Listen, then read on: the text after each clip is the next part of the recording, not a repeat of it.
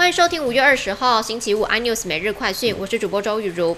首先带您关心国内疫情，今天新增八万五千七百二十例的本土个案，本土病例正式突破了百万例，新增两百三十七例的中重症病患，数字也再创新高。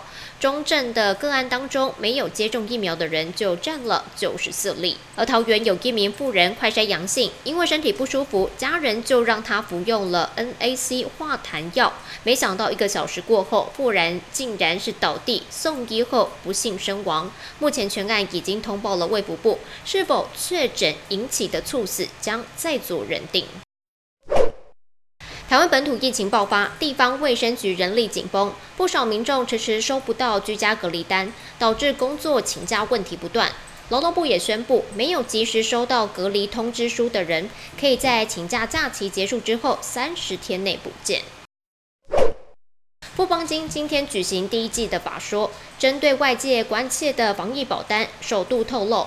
从去年五月到今年四月底，已经承保的防疫险一共两百三十一万张，保费收入四十二点八亿。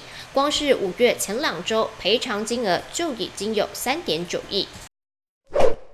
美国总统拜登即将到访南韩，预料拜登参观三星的半导体工厂时，将由假释中的三星电子副会长李在镕陪同。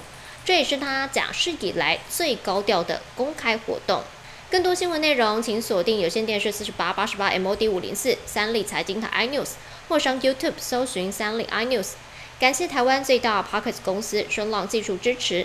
你也可以在 Google、Apple、Spotify、KKBox 收听最新的 iNews 每日快讯。